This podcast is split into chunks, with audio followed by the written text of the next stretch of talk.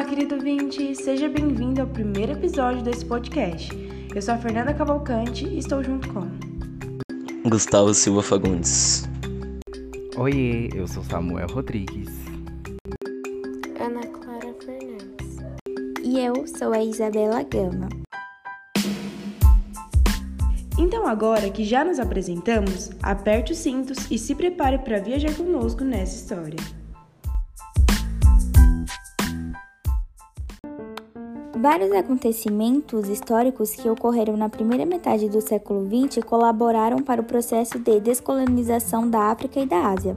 As principais causas que levaram aos processos de descolonização a partir da década de 1940 foram o declínio de potências coloniais depois da Segunda Guerra Mundial, em especial na Inglaterra e França, o apoio das duas superpotências dos Estados Unidos e União Soviética e o crescimento de movimentos nacionalistas que defendiam seu direito à autodeterminação e à ruptura com a antiga ordem colonial.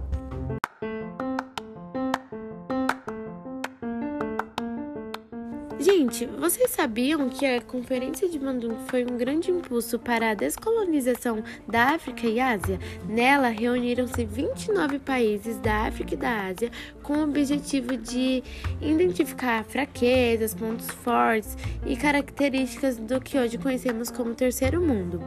A partir dessa conferência, o processo de descolonização foi bem acelerado e em menos de 10 anos, mais de 90 90% da, das colônias afroasiáticas haviam alcançado sua independência. Independência é, na África, na França, Bélgica, Portugal e Grã-Bretanha estão entre as principais metrópoles europeias que estabeleceram relações coloniais ou de proteção em território africano. E também as primeiras independências se deram na chamada África Mediterrânea, é quando já no início do século XX o Egito conquista sua independência da Inglaterra é, em, dois, em 1922, antes mesmo da Guerra Fria e suas consequências. A Etiópia, é, Etiópia já independente no século XIX, volta a ser colonizada pela presença italiana, liberando-se novamente em 1941.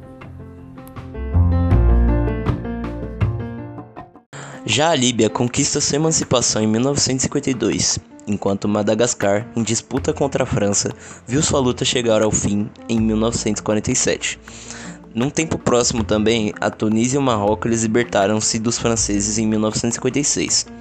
Já a Argélia forma a Frente de Libertação Nacional, movimento que investia em guerrilhas contra o colonialismo francês desde 1954 e tem sua independência declarada em 1962. O ano de 1960 ficou marcado como um ano africano, pois um número expressivo de países conquistou sua independência do colonialismo francês e inglês, especialmente por meio das oposições pacíficas. Foi o caso de Camarões, Costa do Marfim, Benin, Burkina Faso, Níger, Malha, Somália, Nigéria, Mauritânia e Gabão. E nos anos seguintes, Serra Leoa, Tanzânia, Quênia, Gômbia, Ruanda e Uganda tiveram suas independências decretadas. E foi decretada na Ásia. Na Ásia, o processo de descoloniza descolonização variou de acordo com a região e o tipo de colonização. A China deu início à Revolução Socialista em seu território impedindo assim que forças inglesas, alemãs e japonesas continuassem a comandar a região. As Filipinas tornam-se independentes em 12 de junho de 1946, tendo sua república proclamada por Manuel Rochas. O Irã consegue a retirada das tropas do exército soviético em 15 de junho de 1947, tornando-se assim independente. Paquistão e a Índia põem fim ao domínio britânico em seu território em 15 de agosto também de 1947. Bom, Sri Lanka. antigo Ceilão, e Birmânia tornam-se independentes em 4 de janeiro de 1948.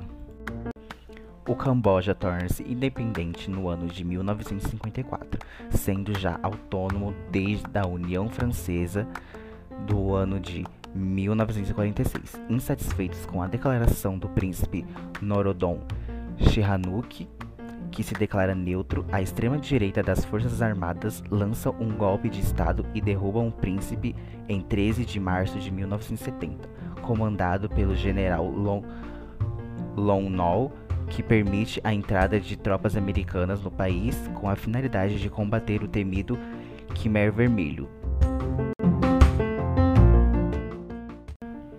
Subcontinente da Índia era parte central do Império Britânico no século XX, cujos territórios formam hoje Paquistão e Bangladesh. Sua independência iniciou-se sob o comando do advogado hindu Mohandas Gandhi, que posteriormente passaria a ser conhecido como Mahatma Gandhi. Ele pregava resistência de forma pacífica e reformas socioeconômicas que dariam melhores condições de vida aos 60 milhões de pessoas que tinham posição contra ao monopólio britânico. No ano de 1947, Índia e Paquistão tornam-se independentes. Contudo, o alto custo dos conflitos entre hindus e muçulmanos continua a causar vítimas e os estados de Jammu e Caxemira, mesmo a cessar fogo decretado pela ONU, não dão resultado. Assim, no ano de 1957, a Índia tem anexado ao seu território sua parte ocupada do estado de Caxemira, contrariando a Assembleia Geral.